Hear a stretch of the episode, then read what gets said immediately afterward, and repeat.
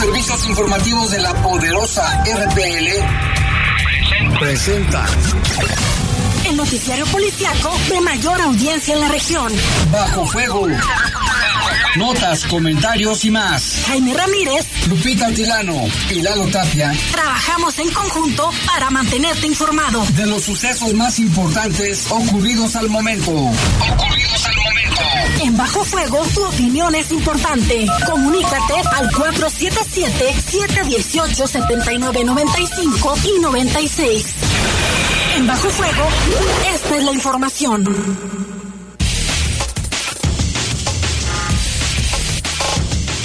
7 de la noche en punto. Gracias por acompañarnos. Bienvenidos a Bajo Fuego. Saludamos como todos los días al gran equipo que conforma este espacio informativo. Jorge Rodríguez Sabanero en controles de noticieros y en cabina máster se encuentra Brian Martínez. Mi nombre es Guadalupe Atilano y en un ratito más se incorpora Lalo Tapia. Le mandamos un saludo, por cierto, a Jaime Ramírez, que ya está por regresar de sus merecidas vacaciones. Seguramente ya nos está escuchando y sobre todo agradecerle a usted que siempre nos escucha todos los días y que se mantiene ahí pendiente también de lo que publicamos a través de las redes sociales. La temperatura ahorita a las 7 con un minuto es de 17 grados, la máxima para hoy fue de 21 y eh, la mínima de 7 para el día de mañana martes espera una máxima de 23 y una mínima de 5. Tenga usted especial atención con los niños menores de 5 años y las personas adultas mayores, eh, al igual que aquellas personas que tienen alguna enfermedad crónica degenerativa. Pues comenzamos con lo que tendremos el día de hoy. Vamos con un avance y es que las autoridades han dado a conocer también la llegada de más elementos de la Guardia Nacional para estar patrullando en coordinación con autoridades municipales y estatales el corredor industrial. Ataque al cerezo número 3 de Ciudad Juárez, Chihuahua, deja 17 fallecidos y la fuga de 25 reos. Le tendremos detalles. Se confirma la muerte de 15 personas en accidente el pasado fin de semana, ahí suscitado en la autopista Compostela Chapalilla en Nayarit. Entre las víctimas, como ya le informábamos, pues hay guanajuatenses, ya comenzaron los traslados, vamos a tener comunicación también con la Secretaría de Salud, quien está coordinando todo este tema. Dos hombres fueron asesinados casi de forma simultánea en la colonia Piletas y Loma de la Piscina, Lomas de la Piscina aquí en León. Agreden a en la colonia Los Olivos. Hay un fallecido y otra persona se reporta lesionada. Esto y más después del corte. Son las 7 con 3 minutos. Comunícate con nosotros al 477-718-7995 y 96. WhatsApp 477-147-1100. Regresamos a Bajo Fuego. En León, tu decisión es lo más importante. Con el presupuesto participativo, tú eliges las obras y acciones que se realizarán en tu zona o delegación. Por eso, te invitamos a ser parte de la segunda edición de Participa León. A partir del 14 de enero, vota en línea en participa.león.gov.mx o de manera presencial, acude el próximo 20 de enero al centro de votación que le corresponde a tu zona. Sueña, participa y decide el León que quieres. Somos grandes, somos fuertes, somos León. Reportes, comentarios, sugerencias. Comunícate a los servicios informativos de la poderosa RPL vía WhatsApp al 477-495-1839. 477-495-1839.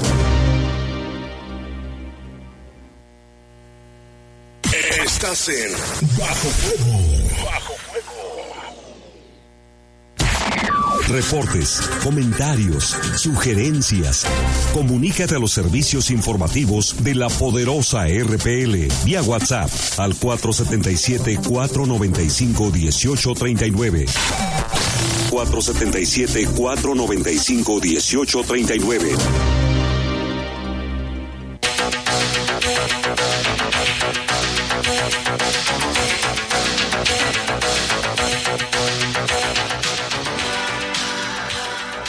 Las 7 con 5 minutos. Nos vamos con toda la información generada aquí en el estado de Guanajuato, al igual que eh, a nivel nacional. Ya le comentaba hace un momento lo que ha sucedido allá en Ciudad Juárez, Chihuahua.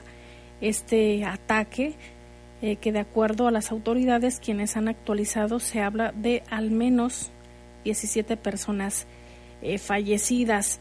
Mire, en cuanto a lo que acaba de proporcionar hace un rato la Fiscalía, eh, dio a conocer a través de su cuenta de Twitter un comunicado que dice que dejó al menos 17 muertos y 25 reos fugados. El ataque al cerezo número 3, al Centro de Readaptación Social en la ciudad fronteriza. Eh, la policía municipal se enfrentó con presuntos delincuentes. El tiroteo dejó al menos esa cantidad de personas fallecidas, 10 de los agentes policiales y 7 reos, además de 15 heridos. Autoridades informaron también que 25 presos lograron escapar. De acuerdo con el comunicado de la Fiscalía de Chihuahua, en, las en estas investigaciones sobre lo ocurrido participan también elementos de la Policía Estatal y miembros del Ejército Mexicano, además de la Guardia Nacional. Los hechos ocurrieron en un momento particularmente sensible, pues el primero de enero se esperaba la visita de familiares eh, que fueran a ver a sus seres queridos, quienes se encuentran recluidos por la festividad de fin de año y recibir al 2023. Los familiares intentaron resguardarse entre el fuego cruzado y los reportes locales señalan que la violencia se excedió porque fue al menos, se habla que fueron al menos cinco horas de, angustia, cinco horas en las que se generó esta, esta violencia. Al momento del escape, los reos fugados consiguieron robar al menos seis autos y ninguno había sido capturado eh, nuevamente, según lo informado por este comunicado oficial.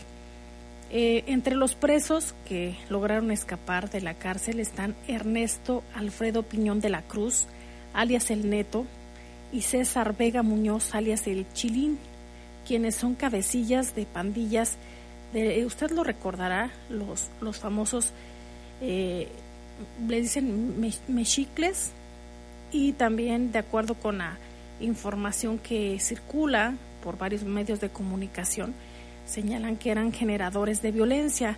Los mexicles son considerados como aliados y brazo armado del cártel de Sinaloa en la región, de acuerdo con un informe de la Asociación Mexicana de Psicología Jurídica y Derecho Penal difundido en junio eh, pasado. No es la, la, primera vez que el neto escapa de la cárcel, de una cárcel mexicana, ya lo habían hecho en el año 2009, cuando era trasladado a un juzgado mexicano. Fue capturado y sentenciado en 2015. Reportes locales señalaron que en la celda de Neto había armas de alto poder, alcohol y drogas. ¿Cómo llegaron ahí? Pues es la incógnita. Una fuente de seguridad en la zona explicó que el hombre tenía además equipo de combate, vestimenta de camuflaje, balas y herramientas para, para estar recargando. El secretario de la Defensa eh, Nacional, Luis Crescencio Sandoval, dijo la mañana de este lunes que en el interior que en el interior de la cárcel había al menos 10 celdas VIP, o sea, no que no hay preferencias, pues ahí dice que había celdas VIP eh, con comodidades por encima de una celda común en este centro penitenciario y que además decomisaron varios kilos de droga, entre ellas se encontraba marihuana, fentanilo, cocaína y cristal. Sandoval añadió que en el interior de las celdas VIP o consideradas así por las preferencias que había, eh, se contabilizó 1.7 millones de pesos en efectivo, que son aproximadamente 87 mil dólares, e informó que las autoridades han eh, presentado ya cargos contra cinco personas que supuestamente ayudaron a planear este motín y que se dieran a la fuga pues un número importante de personas recluidas.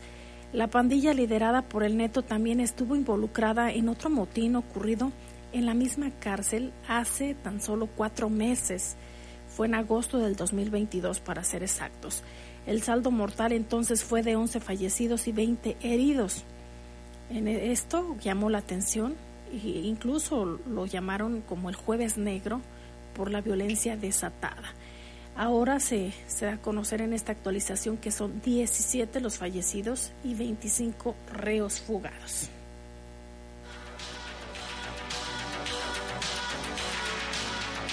Y ya le actualizábamos también sobre las personas fallecidas en, en el accidente suscitado allá en, en, el kilómetro 44 de la autopista Compostela Chapalilla, eh, que pertenece al, al, estado de Nayarit. Eh, ya la fiscalía de aquel estado dio a conocer que son 15 las personas fallecidas después de un accidente en un camión de turismo y esto se dio cuando regresaban a la ciudad después de unas vacaciones eh, de fin de año en las playas de Guayabitos, algo que, que se pensó era recreativo, algo que se le iban a pasar muy bien, terminó en una tragedia. Las imágenes que circulan en redes sociales eh, prácticamente son muy crudas.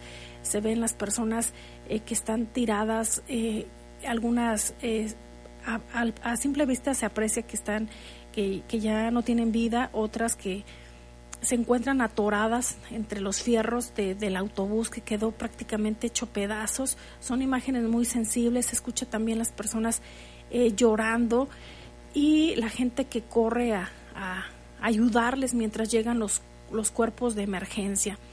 Eh, ya eh, las autoridades están haciendo lo propio, ya, ya comenzaron los traslados de, de las personas eh, que resultaron lesionadas después de este accidente. Los cuerpos de emergencia confirmaron la muerte, primero de 11 personas en el lugar y cuatro más perdieron la vida mientras eran atendidas en un hospital. Entre los fallecidos estaba el conductor del camión y de los 14 restantes la mayoría eran familia. Las autoridades del estado de Nayarit informaron que varios lesionados fueron trasladados a un hospital privado, presuntamente a petición de las empresas aseguradoras, tanto del camión como de la autopista. Durante el fin de semana, el gobierno municipal y estatal realizaron los trabajos correspondientes para realizar los traslados de los lesionados, algunos vía terrestre, otros vía aérea, también se vieron eh, apoyados por personal de emergencias del estado de Jalisco. Eh, familiares de los heridos que estaban hospitalizados en un hospital privado solicitaron apoyo en redes sociales, eh, ya que las cuentas ascendían alrededor de 600 mil pesos. Lalo, buena, buena noche. Hola, ¿qué tal? Lupita, un gusto en saludarte ya de regreso. Sí, bueno, las cuentas aparentemente estaban en alrededor de 600 mil pesos. Eh, ayer se informó por parte de las autoridades que que 10 lesionados más iban a ser trasladados aquí a, a la ciudad. Hay cuatro personas que eh, están todavía hospitalizados, o bueno, hasta eso, hasta en la tarde, en, allá en Nayarit, víctimas obviamente de este trágico, trágico accidente, donde fallecieron otras 15. Tenemos una información con nuestro compañero Jorge Camarillo.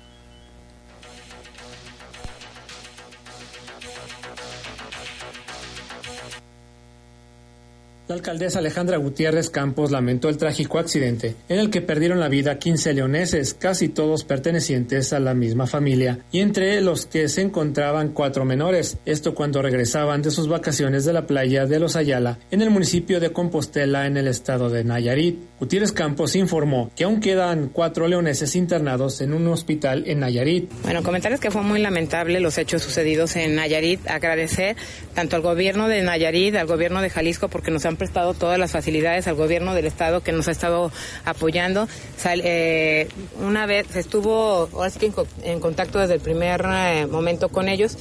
Eh, fue difícil porque los familiares querían información, hasta los vecinos querían información y en los primeros momentos pues no se tenía O sea, teníamos una lista pero no, no confirmada. Eh, conforme iba pasando el tiempo ya se nos iban dando más información. Abrimos una, un WhatsApp y también estuvieron marcando a los familiares para estar en contacto con ellos. lo que siempre he pedido al equipo que nos pongamos en los zapatos, que, puede, que eh, entendamos que puede ser tu hermano, tu primo, tu papá y que en ese sentido reaccionemos rápido. Todo, todo el fin de semana eh, se estuvo atendiendo a las familias vía telefónica, se les estuvo asesorando. Eh, fueron, de hecho, unidades también, tanto de bomberos como de PC, junto con las unidades de, gobierno del Estado, por los pacientes que estaban lesionados. En el caso de las 15 personas fallecidas, se les apoyó con los, eh, los recursos para poderlos estar trasladando. Ya se trasladaron los cuerpos. La Fiscalía de Nayarit nos estuvo apoyando para poderlos liberar a la a la brevedad y en el caso de los lesionados aún quedan cuatro porque por tema de salud hasta que no se libere y no haya riesgo de, poderlos trasladar se van a se van a trasladar. El resto ya fue trasladado eh, hubo puente aéreo nos estuvieron apoyando para de Nayarit llevarlos a Jalisco y de Jalisco ya trasladarlos a, a León sobre todo aquellos que estaban más graves volaron eh, y llegaron eh, vía aérea y el resto fue por, eh, por tierra. Entonces, de los 57, eh, fueron 15 que lamentablemente fallecieron. tenemos el resto lesionados y cuatro que, insisto, todavía están allá la presidenta municipal sostuvo que todavía no se sabe con cuánto se va a apoyar económicamente a los deudos de los familiares y de los que ahora tienen deudas por el tema de hospitalización. Todavía no sabemos cuánto va a ser el total, eh, no solamente en el tema funerario. En el tema funerario se tienen convenios. En el tema de salud eh, eh, es un tema que estamos apoyando, hablando con los uh, hospitales. Se tuvo contacto de manera directa con, del área de atención ciudadana, se estuvo hablando con los hospitales. Hay un tema legal que tendrán que resolver, sobre todo por eh, lo relativo a quien eh, la Fiscalía de Nayarit, porque no le corresponde a nosotros, sino a Nayarit, estarán pues haciendo todas las investigaciones para ver quién es el responsable al final de cuentas de los pagos y también hay un seguro del, que tiene la, la propia autopista y que se tendrá que estar viendo de manera integral la parte legal. Nosotros hemos ofrecido todo el apoyo legal para poder proceder y que se les pueda estar pagando sus gastos médicos. No, son, no es poca cosa porque sí los daños eh, que sufrieron pues ya hubo hasta operaciones que se tuvieron que hacer de emergencia en los días que estuvieron en los... Alejandra Gutiérrez comentó que aún no se tiene información pericial por parte de la Fiscalía de Nayarit qué fue lo que provocó el fatal accidente. Destacó el apoyo por parte de las autoridades nayaritas y del estado de Jalisco. Para el poder de las noticias, Jorge Camarillo. Pues ahí está la información con Jorge Camarillo, sobre todo en relación a este asunto de los gastos médicos. Eh, yo había hablado con alguno de los, bueno, texteado más bien con alguno de los familiares de estas personas lesionadas y nos decía que, que por lo menos cinco integrantes de esa familia habían sido ingresados a, ese hospital privado a petición de las aseguradoras, porque ellos sí cuentan con seguro social, pero a petición de la aseguradora, tanto de la autopista como del camión, les hicieron la sugerencia que mejor los mandaran al hospital privado y que supuestamente ya después estaban como tratando de deslindarse, perdón, del pago de gastos. Eh, sin embargo, pues bueno, también habría que recordar y seguramente eso en su momento la, la información va, va a salir a flote que luego estos trámites de las aseguradoras, Lupita, que obviamente tienen que tener pues toda la documentación eh, en regla, tienen que verificar pues las características que tenga la cobertura y demás para poder después hacer los pagos. Pero finalmente qué bueno que, que el gobierno municipal interfiere y también abrieron eh, habían abierto una línea exclusiva para familiares de los fallecidos y heridos de este accidente. Tenemos también esta información con Jorge Camarillo.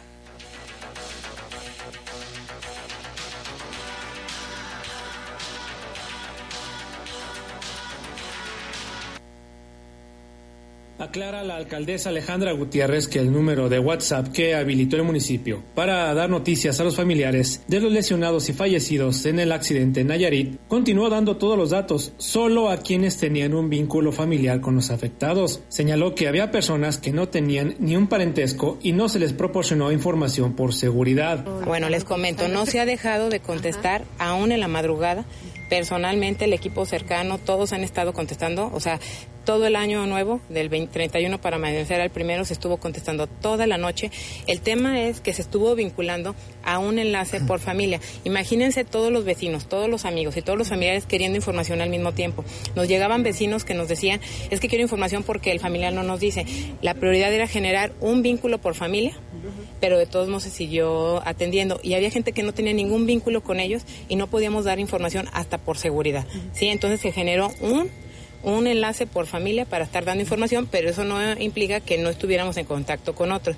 Pero había eh, gente que no tenía ningún vínculo con la familia y no se les podía dar información. Para el poder de las noticias, Jorge Camarillo. Información sobre esta, este asunto de que pues todo mundo, obviamente, vecinos, familiares, seguramente pues gente que ni siquiera tenía alguna relación directa, pues querían saber, pero ya lo aclara la alcaldesa, era información solo para familiares directos. Y mire, quien ha estado muy de cerca eh, es el gobierno del estado también en la coordinación de las personas lesionadas. También hay quienes ya los cuerpos de, de algunos de algunas víctimas pues ya han llegado aquí. Y en este momento hacemos comunicación con Antonio Pérez Ramírez, es coordinador del SUEG eh, para que nos eh, comente por parte de la Secretaría de Salud cuál es la actualización que se tiene. Adelante, por favor, Antonio. Muy buenas noches. En, relación a, este suceso que lamentablemente pasó allá en la carretera de, de Nayarit, pues lo que puedo pensar hasta el momento es que llevamos una cifra de traslados de pacientes de 37, entre ellos ya hay algunos que han sido dados de alta, otros no, eh, siguen atendiéndose en en hospitales de tanto de la Secretaría de Salud como del IMSS, aquí ya en, el, en la localidad de, León. Ajá, hasta ahorita, ¿cuántas personas han sido ya trasladadas? Eh, de, se hablaba de 40 lesionados, ¿es correcto? Es correcto, solamente algunos de ellos ya fueron dados de alta. Hay cuatro personas que fueron dadas de alta por mejoría y el resto, eh, que son 36 personas, eh, ellos sí siguen eh, actualmente hasta, por lo menos hasta el día de hoy por la mañana, atendidos en algunos hospitales y clínicas de, León, como el Hospital Regional de León, de la Secretaría, las clínicas del IMSS 1, 48 y 58 fue donde fueron trasladados los pacientes. ¿Cómo se está coordinando este traslado? Es decir, si nos están escuchando familiares eh, de, las personas lesionadas, eh, ¿en dónde pueden tener mayor información y cuántas personas ya, eh, si nos pudiera precisar el número de las personas que han podido trasladarse desde Nayarit aquí al estado de Guanajuato? Sí, han sido 37 personas las que han sido trasladadas ya hacia Guanajuato, eh, comentaba, algunos fueron trasladados vía terrestre, otros vía aérea, y algunos que fueron dados de alta incluso eh, el gobierno del estado de Guanajuato, por la Secretaría de Gobernación, apoyó para el traslado de, ellos en un transporte, de que ellos ya no ya no requerían ningún cuidado médico durante su trayecto hacia Guanajuato. Eh, Antonio Pérez, un gusto saludarte. Oye, una, una pregunta. Ayer en la noche habían publicado que, bueno, dieron a conocer que fueron 10 personas más en 8 ambulancias. ¿Cómo, ¿Cuántas ambulancias fueron en total las que hicieron los traslados? Y si estas otras cuatro personas que estaban pendientes, eh, también ya se hizo el traslado aéreo el día de hoy o todavía siguen allá? Eh, en efecto, ayer eh, por la noche salieron 10 pacientes de Tepic hacia acá y fueron entregados a los hospitales eh, aproximadamente a las 6 de la mañana del día de hoy. Y hasta el momento han sido 18 ambulancias los que han trasladado a estos pacientes entre el sábado y el domingo, además de los transportes aéreos, que esto fue en coordinación, además de nuestra aeronave, de la Secretaría de Salud del SUEG, eh, también nos colaboró el PAMU de Jalisco apoyándonos con el transporte de, estos pacientes. ¿no? El día de hoy todavía se hizo un, traslado aéreo eh, de, una de ellas eh, a través de la aeronave de PAMU de Jalisco. Y esto fue en relación a, a que ella no, no había podido ser trasladada por su inestabilidad, pero ah, actualmente digamos está ya estable para su traslado y por eso se realizó aún hay pendientes tres pacientes en Tepic para, para transportarlos hacia Guanajuato. Sí, digo, se atravesó prácticamente Año Nuevo, los paramédicos, eh, los conductores de las ambulancias y demás, o el personal como tal del SUEG, ¿hicieron horarios extraordinarios o fue el mismo personal que estaba de, de guardia? Pues porque sabemos que prácticamente para ustedes no hay celebración alguna, siempre hay alguien que tiene que estar ahí pendiente. En efecto, sí, en estas fechas, digamos que todos estamos a, a disponibilidad, además de nuestro horario normal. Eh, Hay algunos que tuvimos que estar fuera de nuestro horario laboral, y algunos de ellos fabricando este tanto, vaya, pues fiestas, estar con su familia, etcétera, etcétera. Y ah, afortunadamente la respuesta de todos los paramédicos fue temprana para poder nosotros estar a, a disponibilidad y poder transportar a los pacientes. Así es, eh, agradecemos muchísimo, Antonio, que nos haya eh, recibido la comunicación, esta llamada, que sin duda sabemos que es muy valiosa, sobre todo para las personas que ahorita se encuentran en una situación muy complicada, como es perder un familiar o bien que se encuentre hospitalizado, que no sabes el estado de salud o que incluso se encuentre en otra entidad federativa. Es un trabajo coordinado el que están haciendo y agradecer, por supuesto, nos mantenemos en comunicación para más actualizaciones en torno a este caso. Ok, excelente. Sí, estamos nosotros en contacto y cualquier este, información que puedan tener pues, del traslado de estos puede ser a través de la Secretaría de Salud o a través de nuestra cabina del sistema de urgencia en el 01800 475 1100. Muchísimas gracias, buenas noches. Hasta luego, buenas noches. Buenas noches, pues.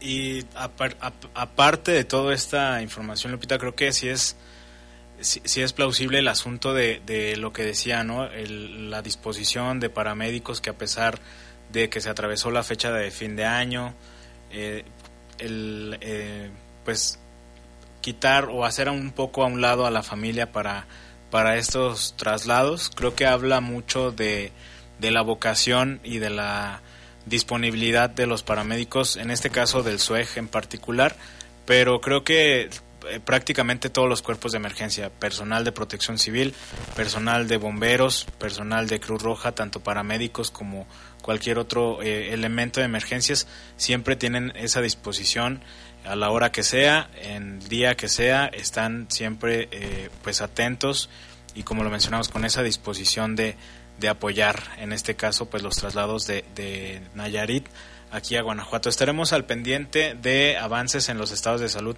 de estas personas. Ojalá esperemos que, que no haya pues mayores eh, o más víctimas mortales y que todos puedan recuperar la salud y pues bueno también mandamos el, el pésame a la familia que están pasando pues momentos muy difíciles que ya lo señalaba eh, en la semana pasada Lupita y desde Navidad que luego también por las fechas luego pareciera que hay una un dolor todavía más más profundo cuando cuando parte alguna persona independientemente de la circunstancia no la fecha siempre hace que sea un poco más más fuerte todavía Y queda marcada, Lalo, sí, nuestro, eh, nuestro más sentido pésame y un abrazo muy fuerte para los familiares de, de las víctimas. Hacemos una pausa, regresamos con más información. Son las 7 con 28 minutos.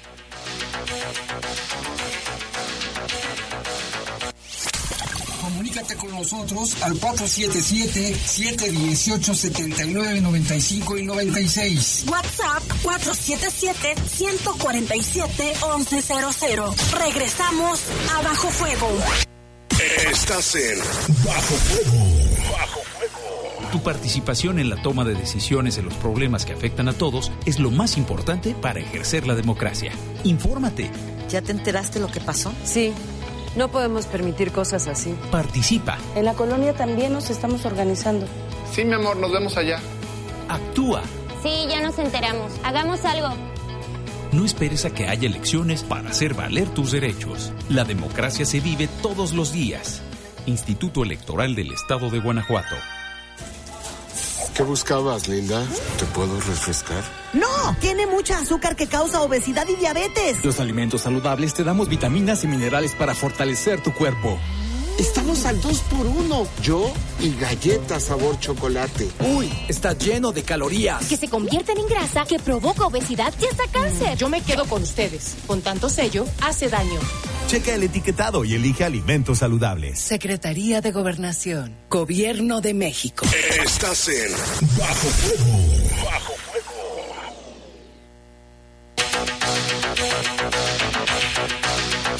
Son las son las 7 con 30 minutos. Lalo Tapia, tenemos también un enlace con Luis Rey Macías Ramírez. Él es reportero en, en TV4. Pero tiene información relevante en cuanto a, a cómo se está fortaleciendo la seguridad aquí en el estado de Guanajuato. Se anunció que llegarán más elementos eh, de la Guardia Nacional, de la Secretaría de la Defensa, eh, para apoyar en estas labores coordinadas con el Estado y los municipios. Luis Rey, te escuchamos. Buenas noches. Hola Lupita, ¿cómo están? Muy buenas noches. Y como bien lo comenta, la Sedena informó que esta semana llegaron al estado de Guanajuato 900 elementos del Ejército Mexicano y la Guardia Nacional que forman parte de la Fuerza de Tarea Conjunta México. El objetivo, el objetivo del arribo de los elementos es contribuir con las actividades desarrolladas por las autoridades estatales, federales y municipales para velar y salvaguardar el bienestar de los ciudadanos y así garantizar la paz y seguridad en Guanajuato. A través de un comunicado, la Secretaría de la Defensa Nacional informó que el contingente será desplegado en Celaya, Irapuato, Salamanca, León y San Francisco de Rincón con el objetivo de abatir los índices delictivos en estas ciudades. Los elementos reforzarán las actividades en materia de seguridad pública desarrolladas por autoridades de los tres órdenes de gobierno, con el fin de inhibir las actividades ilícitas y con ello también, Lupita, fortalecer las acciones interinstitucionales y actuar en todo momento con pleno respeto a los derechos humanos. Cabe mencionar también que derivado del trabajo coordinado entre las instancias encargadas de la seguridad pública en Guanajuato durante el 2022, disminuyeron delitos de alto impacto como los feminicidios, homicidios dolosos, secuestros y robos a bancos, casa habitación, ganado y también a transportistas. El homicidio doloso, por ejemplo, presentó una disminución del 7.60% en 2022 con respecto a 2021, en cuyo periodo también se registró una reducción del 21.60% con respecto al año 2020. La incidencia de feminicidios tuvo una disminución del 31.03% en 2022 respecto a 2021. El secuestro mostró una reducción del 36.36% en 2022, también comparado con el 2021. Los robos a banco presentaron una disminución del 75% en su incidencia en 2022 respecto a 2021. El robo a casa habitación presentó una disminución en su incidencia del 3.97% comparado con el año anterior, es decir, el 2021. En cuanto al robo a transportistas, también ese delito presentó una disminución del 7.65% el año pasado.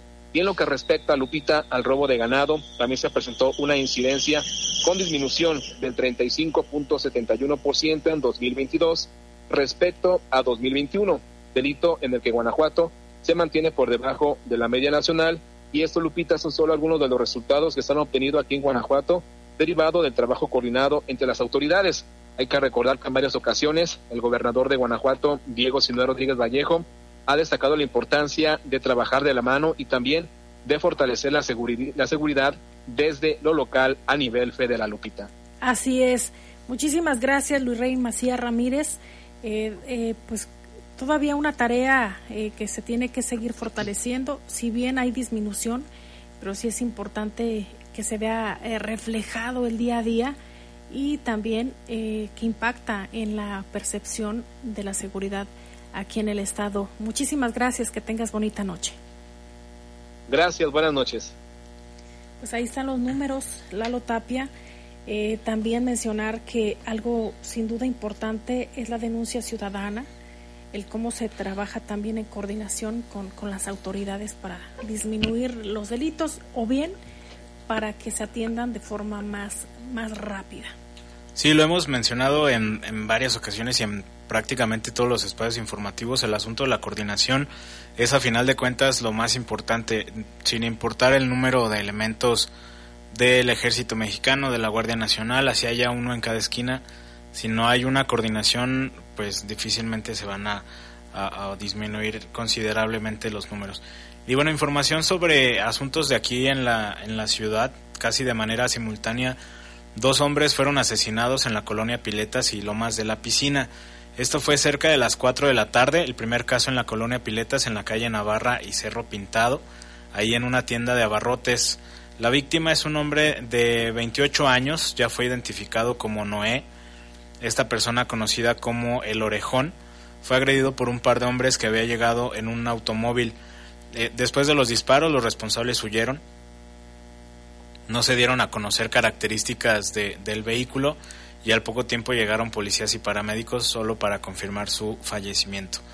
Más o menos a la misma hora, en un negocio de maquinitas en el Boulevard Zodiaco, a la altura de la colonia Lomas de la Piscina, alrededor también de las 4 de la tarde, esta persona, la víctima, había llegado al negocio y después de algunos minutos llegó otro hombre y le comenzó a disparar. Supuestamente también corrió hacia la esquina donde ya lo esperaba otro hombre en un vehículo y huyeron del lugar. De este caso también resultó lesionada una persona. El lesionado dijo llamarse Daniel, de 45 años, tenía una lesión aparentemente en la rodilla, no fue grave afortunadamente, y también los paramédicos confirmaron el fallecimiento de José, de 38 años, ahí dentro del, negocio de, de, maquinitas. En ambos casos hubo pues operativos por parte de las autoridades, hubo eh, movilización en la misma colonia donde ocurrieron los hechos y en lugares, lugares aledaños, sin embargo no hubo ninguna persona que haya sido detenida y también está bajo investigación el motivo de las agresiones en contra de estas dos personas allá en la colonia Piletas y la colonia Lomas de la Piscina. Y también hubo una agresión en contra de taqueros en la colonia Los Olivos. De eso resultó un hombre fallecido y otro gravemente lesionado fue el saldo de esta agresión a balazos en un negocio de tacos en la colonia ya mencionada. Esta agresión fue cerca de las 10 de la mañana de este lunes sobre la calle Piscina y Avenida de la Merced o Avenida La Merced.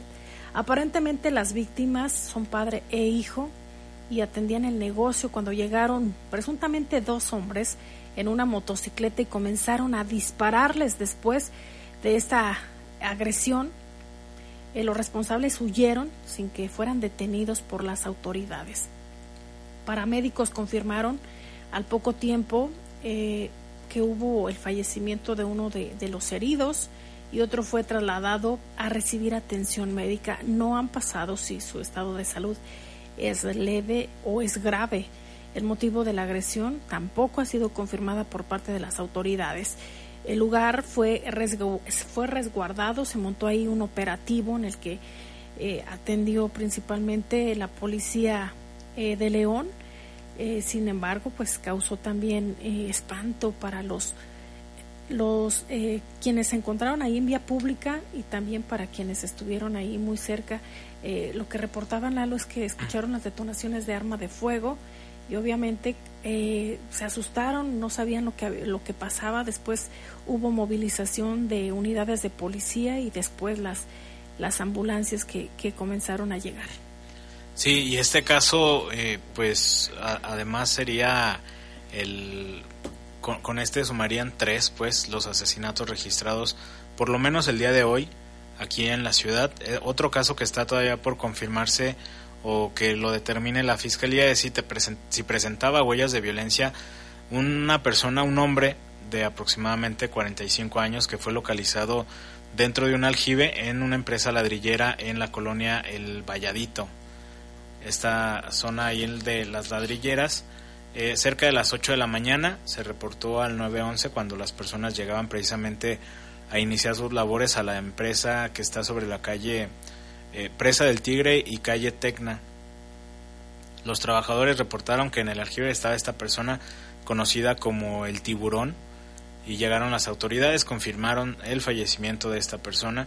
No se ha informado o no se ha descartado todavía si presentaba huellas de violencia. La investigación de cualquier modo la, la realizan la fiscalía y este pues el cuerpo el cuerpo finalmente fue trasladado al CEMEFO precisamente para esa investigación y una mujer quien se desconoce eh, su identidad, fue localizada dentro de, de, una casa en la colonia San Agustín. La misma eh, ya no presentaba signos vitales. Este hallazgo fue confirmado por la Fiscalía Estatal, quienes agregaron sobre esta localización, eh, indicaron que también se ubicaron casquillos percutidos junto al cadáver. El cuerpo fue encontrado en el patio trasero de la casa, presentaba lesiones en la cabeza y en el brazo izquierdo. Hasta ahora no se ha confirmado alguna mecánica de los hechos y tampoco se conoce la identidad de esta persona.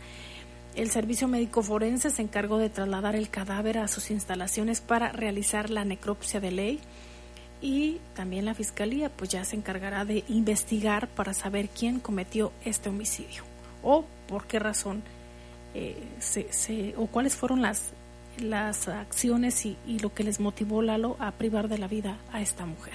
Sí, también alrededor del mediodía de ayer se reportó la localización de algunos restos óseos, estos restos que se encontraban con pues quemados en una zona cerril de la comunidad Arboledas de los López, aquí en la, en la ciudad fue este, los, algunos habitantes de esta comunidad que caminaban que reportaron que estaban los restos en un terreno baldío.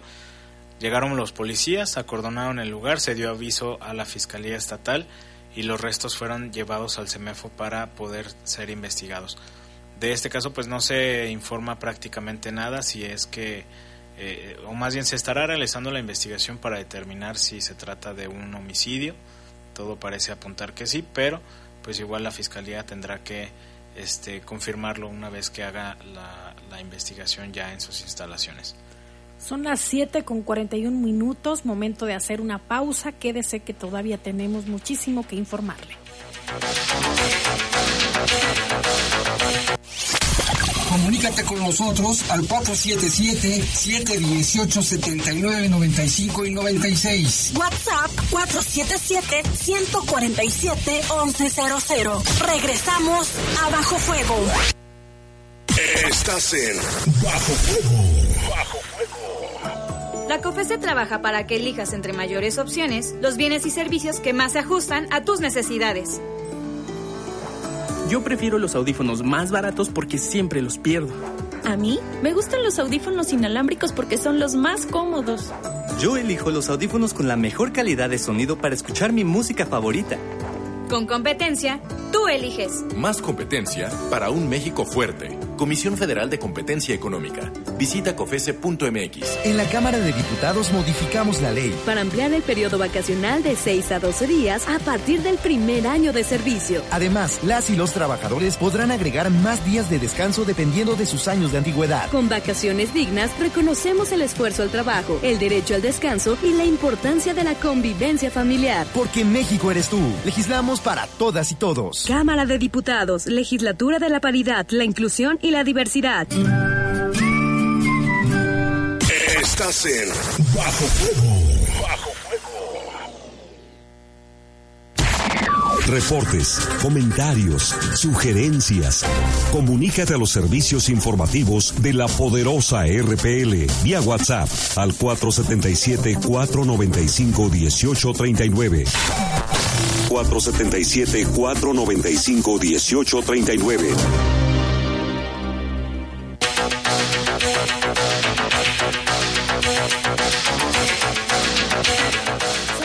7 con 43 minutos y ya está bajando la temperatura. Protéjase, abríguese bien. Estamos a 17 grados. Ya comienza un poquito frío o ya se siente. Sí, ya se siente un poco más eh, también en las mañanas, en la, en la noche, en la madrugada también sobre todo. Hay que abrigarse y tomar las recomendaciones que siempre dan las autoridades. Mira, nos manda aquí un, un radio escucha una imagen que, que es dirigida a la comunidad de la parroquia San Martín de Porres. Lo leo textual, dice, con motivo de lo acontecido con la familia Belmonte Vera y debido al número de difuntos, la parroquia se solidariza con nuestros hermanos y discípulos de esta comunidad y presta las instalaciones del auditorio parroquial como capilla de velación de los cuerpos de nuestros hermanos y hermanas.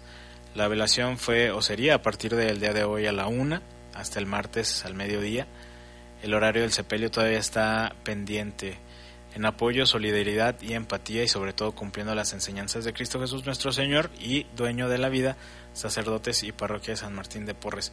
Es un, pues un comunicado tal cual como de, de, la parroquia que bueno sí la mayoría lo mencionábamos Lupita hace un rato desafortunadamente la mayoría de, de personas fallecidas en este accidente eran familia el conductor iba también su esposa que según tenía entendido resultó lesionada y la habían llevado a una clínica del IMSS allá en Tepic.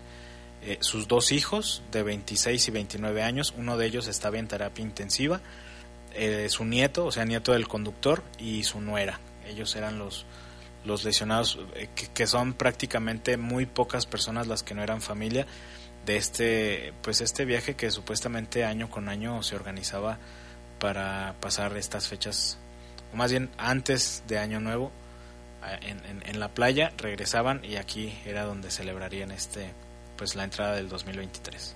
Y de acuerdo al comunicado que publicó eh, la Fiscalía de, de, Tepic, da algunos nombres, Lalo, de las personas fallecidas. Es un menor de nombre Lian, de un año ocho meses. Fátima Goretti Hernández Belmonte, Graciela Romo Torres, también David Hernández Mares, Juan Antonio Núñez Ortiz, de 34 años, Leslie Samantha Cerna, de, es una, una menor de edad también, 11 años, María de Jesús Belmonte Vera, si, corresponde lo que acabas de mencionar, Lalo, los, los apellidos Raúl Belmonte Vera, Jorge Belmonte Vera, Guillermina López, José de la Cruz Belmonte, eh, Margarita Belmonte Vera, Alfonso Belmonte Guerrero y José Antonio Valdivia Herrera de 52 años. Esta información la ha publicado y usted lo puede ver en redes sociales. Son nombres que proporciona la Fiscalía General del Estado de Nayarit. Dice, durante el transcurso de este día, está, el comunicado fue el día 31, la actualización. Dice, durante el transcurso de este día han sido identificadas 14 personas fallecidas por cuatro familiares que han arribado a Nayarit una de ellas no ha sido posible conocer su identidad. Eh, también aquí lo mencionaba, dice, mm, se informa de manera preliminar, tras las entrevistas realizadas a los primeros pasajeros, que el conductor del autobús en referencia es una de las víctimas mortales. Su nombre era José Antonio Valdivia Herrera, quien ya ha sido identificado por su hermana personal de protección civil del estado de Guanajuato se encuentra trabajando de manera coordinada con las autoridades de Nayarit para realizar el traslado de las personas lesionadas en 14 ambulancias y 3 helicópteros provenientes de esa entidad. Es la información oficial que maneja la Fiscalía de Nayarit. Sí, pues prácticamente todo el fin de semana, desde el viernes por la noche, el viernes ya no alcanzamos a, a comentar eh, en bajo fuego este accidente porque ya fue pues en la noche donde se, se empezó a, difundir esta información. No tanto sobre el accidente sino más bien que eran originarios de aquí de la ciudad de, de León. Se decía que eran algunos de la colonia San Juan Bosco eh, bueno ya resultó también algunos de San Marcos de San Martín de Porres que también es lo, que dice la, la, parroquia y también el, el fin de semana eh, se, dio a conocer sobre de una pareja de, esposos que eran de la colonia León II eh, y, lo mencionado, ¿no? Eh, uno de los hijos de, de, ellos que prácticamente, obviamente por las circunstancias, Lupita no podía como, pues como estaban, estando en shock, pues decía que había perdido obviamente a sus papás, a tíos, primos y en, hubo mucha incertidumbre porque por un buen periodo de tiempo, por un buen, este, pues prácticamente 24 horas, si no mal recuerdo, después del accidente, nadie sabía quiénes eran los fallecidos. Inicialmente se había dado una lista de lesionados, pero hasta mucho tiempo después se, se daba a conocer la lista de, fallecidos y pues toda esa incertidumbre, ¿no? Obviamente, pues para muchos también el, el hacer el gasto para ir a Tepic, el transporte, allá hospedaje, alimentos y demás. Pero bueno, qué, qué, bueno que finalmente el gobierno del estado y del municipio se, se coordinaron pues para hacer todo este eh, operativo todo este asunto de los apoyos para los traslados y que por lo menos eh, estén eh, aquí en la ciudad y ya puedan pues luchar ¿no? por mejorarse, pero ya estando aquí en León. Ya en su tierra. Y pues vamos a esperar a que fluya más información de forma oficial que le estaremos comunicando a través de este espacio. Pero hay más homicidios aquí en, en León. Sí, del fin de semana, otro asesinato más, todavía del 2022, el sábado por la tarde. Este fue el último caso del, del, del 2022. Un hombre de 29 años que fue asesinado en la colonia San Juan Bosco, ahí sobre la calle Badajos y Málaga, cerca de las 5.30 de la tarde. Supuestamente la víctima, identificado como Efraín, de 23 años, caminaba ahí por las calles cuando una persona este, le comenzó a disparar, la misma mecánica en una motocicleta.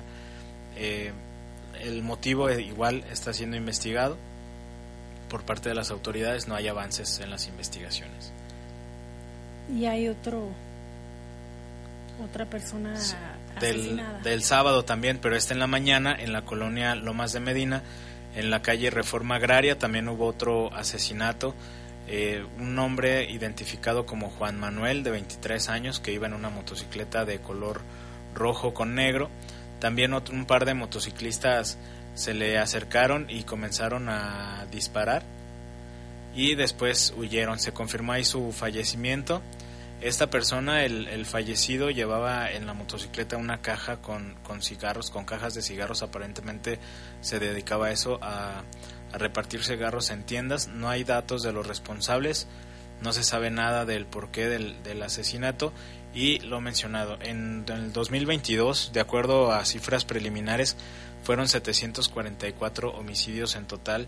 Lupita, prácticamente eh, una disminución eh, pues mínima, fueron, en, o más bien en, en comparación del 2021 fueron 563 o sea que sí aumentó del 2021 al 2022. El año, digamos, más tranquilo que vivimos eh, en fechas recientes fue el 2017, que fueron 77 casos, esto con cifras que da a conocer la Secretaría de Seguridad Pública. En el 2018, 378, que estamos hablando en comparación del año anterior, un aumento de más de 300 homicidios.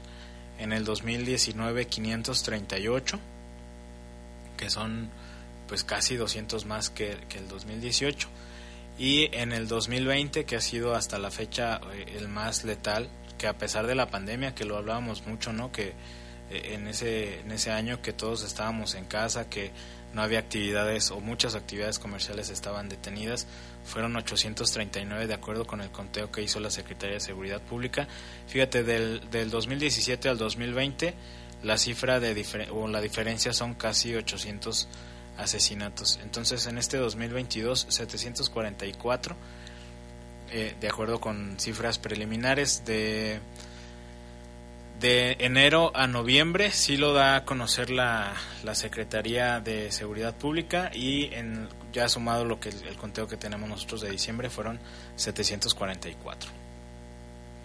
Y hoy es 2 de enero, se recuerda a los mártires. Vamos a escuchar la información que tiene Jorge Camarillo.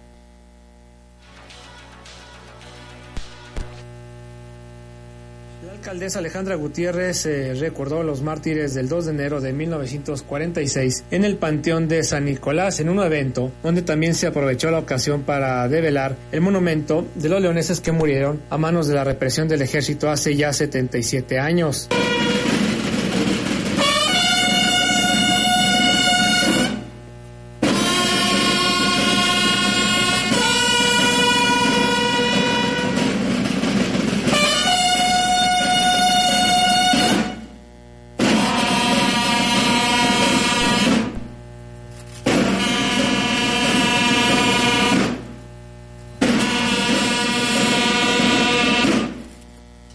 También se anunció la remodelación a la que van a ser sometidos los panteones del municipio. Y comentarles muy rápidamente que el año pasado, cuando en redes reportaron que estaba en muy malas condiciones justamente la de Luis vine, aproveché a verla y al estar pasando también me encontré con otras tumbas, no solamente con la con la de los mártires que creo que tenemos que estar eh, rehabilitando y fue un compromiso. Entonces, está rehabilitando el panteón, creo que nuestros panteones son identidad, son tradición y sobre todo son nuestras raíces, porque al final de cuentas aquí está nuestra historia, son hombres y mujeres que dejaron hasta su vida para que nosotros hoy podamos tener la ciudad que tenemos y tenemos que respetarlos y dignificar. También su última eh, estancia eh, que es aquí en el Panteón y por eso estaremos mejorando todo lo que es el panteón, estaremos trabajando en otros proyectos también para seguir dignificando nuestros panteones. Creo que es un lugar de convivencia familiar donde viene, se convive, donde se recuerda a los que ya no están con nosotros, pero sobre todo donde también está nuestra historia y nuestras tradiciones, entonces seguiremos trabajando en ello. El director de obra pública del municipio Israel Martínez Martínez apuntó que se invirtieron 9 millones de pesos junto con la remodelación de la tumba del ilustre Luis Long y 3 millones y medio en osarios y gavetas. Con esto en el Panteón San Nicolás se tendrán 370 gavetas y 240 usuarios nuevos disponibles. Para el poder de las noticias, Jorge Camarillo. Ahí está la información y mire, histórico el hecho que hoy se registró, el Pleno de la Suprema Corte de Justicia de la Nación eligió como presidenta a la ministra Norma Lucía Piña Hernández, que es la primera mujer en presidir el tribunal, el, alto tribunal, por decirlo así, Lalo, y que, prácticamente los comentarios a través de las redes sociales no se dejaron esperar, algunos para hacer la felicitación eh, por, por ser una mujer quien estará a cargo ahora. Eh, este eh, dentro de, la elección, posteriormente en la sesión, fue inaugurado también el primer periodo de sesiones correspondiente al 2023, donde el Pleno de la Suprema Corte de Justicia de la Nación hizo la elección. Al asumir el cargo, la ministra Piña, primera mujer que preside, ya se lo decía, eh, ella se manifestó, se dijo, pues estaba muy emocionada, dijo sentirse honrada, comprometida, responsabilizada moralmente y dijo pues que, va a hacer su trabajo, eh, que va a actuar conforme a derecho, con convicción y entrega, con pasión y honestidad, como lo ha, intenta, lo ha intentado hacer los últimos 34 años de su vida al interior de esta gran institución a la que tanto me debo y tanto quiero, fue, fue lo que dijo. Pues enhorabuena, qué bueno que las, que las mujeres están rompiendo estos techos de cristal y que ahora será una mujer quien esté ahí en el alto tribunal. Sí, claro, que se abren estos cargos eh, pues tan altos, Lupita, y a, tanto hombres y mujeres. Estamos seguros que, que ella fue elegida también por, por obviamente la capacidad que tiene, no solo porque sea mujer, sino más bien el asunto es que se abren estas, eh, como dices, o más bien derribar estos techos de cristal y, y que pues está ahí por porque lo merece, ¿no? Y porque se lo ha ganado, Lalo ha trabajado bastante y bien lo decía ella, son 34 años que le ha dedicado eh, a este al Supremo Tribunal, a, la Suprema Corte de Justicia de la Nación y que ahora estará encabezándolo, o no es nada una tarea nada sencilla y que estará obviamente en, en este bajo la lupa de muchas personas para ver el desempeño también de, la ministra. Eh, yo creo que es importante y a mí en lo personal me da gusto que una mujer esté presidiendo porque hace falta que haya más mujeres en cargos de toma en, sí en cargos de, de, toma de decisiones y pues vamos a ver cómo cómo funciona todo todo este aparato pues ojalá le vaya bien todo el éxito para ella y tenemos reportes Armando Monreal que le mandamos saludos, siempre nos escucha. Saludos Armando, dice que saludos para todos. Dice, si está haciendo un buen de frío. Saludos para la CFE, la unidad número 38 de la Comisión Federal de Electricidad, que arregló alumbrado público después de dos semanas. Muchas gracias. Es el reporte de, de Armando Monreal, que nos escucha todos los días, todos los espacios informativos. También acá tenemos otro reporte, dame un segundo, dice en la colonia Oriente, cerca del centro de salud, hay muchos drogadictos y la gente pide dinero. También dice, eh, la sobre el asunto de la glorieta que ha dado mucho de qué hablar, Lupita, eh, la pregunta que muchos se hacen es, eh, ¿el problema es la glorieta o el problema son los conductores? Creo que es, es un tema bastante... De reflexión. Bastante reflexivo. Pero, de acuerdo a autoridades, más del 90% de los accidentes se pueden prevenir, se pueden evitar. Obviamente si, si se conduce con, con precaución, pues no hay motivo de que haya accidentes. Sí, que era lo que... A menos que... sea por cuestiones, es decir, de lluvia o, por alguna falla, pero la mayoría pues combina el volante con el alcohol y el cansancio, porque aparte muchos han sido accidentes. Este muchos han sido en la madrugada, bueno, de los que recientes que se dieron a conocer, algunos han sido en la madrugada, el asunto del exceso de velocidad y, ojalá que las autoridades pues sí analicen qué es lo que pasa con esa glorieta. Lo que decíamos no lejos de, poner solamente un muro pues analizar realmente